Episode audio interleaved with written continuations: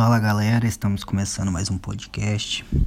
Hoje com uma pegada um pouco diferente, né, com uma análise do cenário atual, não só a leitura explicação de uma obra.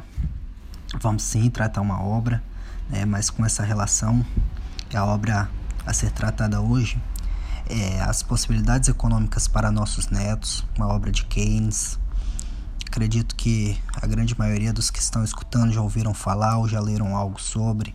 Aqueles que ainda não conhecem e puderem, deem uma lida, uma obra bem bacana. É uma obra interessante que vai contribuir muito no conhecimento de cada um. Bom, é, antes que vocês me perguntem, já vou adiantando. Onde nós vamos tratar a semelhança do período de Keynes com o período atual? Existe semelhança? Já vos respondo que sim. A semelhança é muito nítida.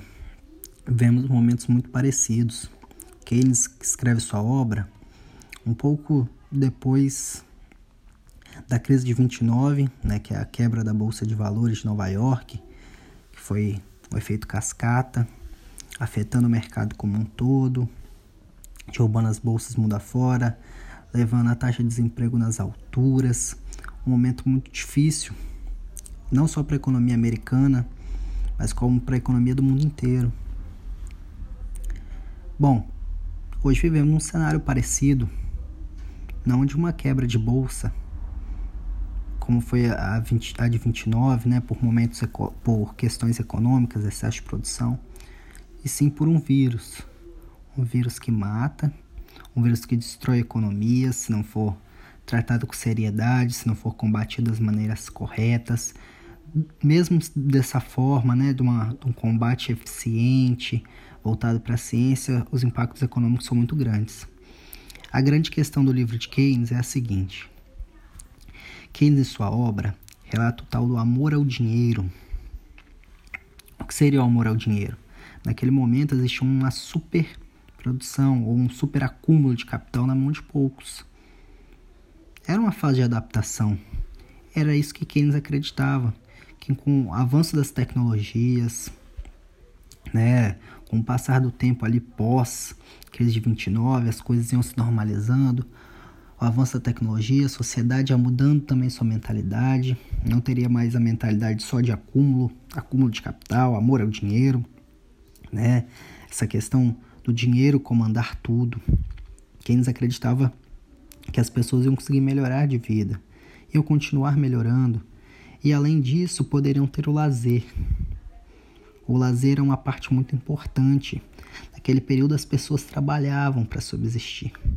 Era trabalho em cima de trabalho, não existia para todos essa parte de lazer, tirar um dia para refrescar a mente, de fazer uma terapia, ou às vezes sair, dar uma boa caminhada, relaxar, né? concentrar no lazer da pessoa, concentrar no indivíduo.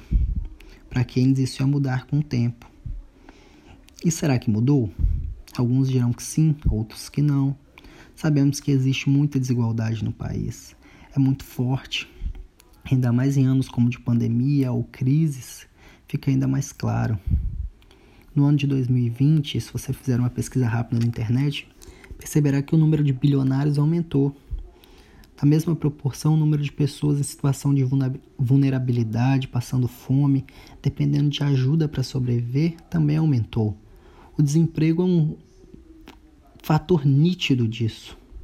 Tanto que de 2019 para 2020, se nós pegarmos a variação do quarto trimestre, por exemplo, dá quase 3% de alta, né? Percentual, não por cento, percentual. Sim, é um valor muito alto, tratando da população brasileira, população grande, com muita gente podendo trabalhar. O desemprego fechou em uma taxa de mais de 13%, valores muito altos, valores difíceis de entender e compreender os impactos para muitos. Os impactos são duros, aumentam a desigualdade e não favorece a sociedade, não favorece esse equilíbrio que Keynes queria. O amor ao dinheiro continua. O que vocês acham? Continua? O que Keynes faria? Qual seria a análise dele sobre esse tema?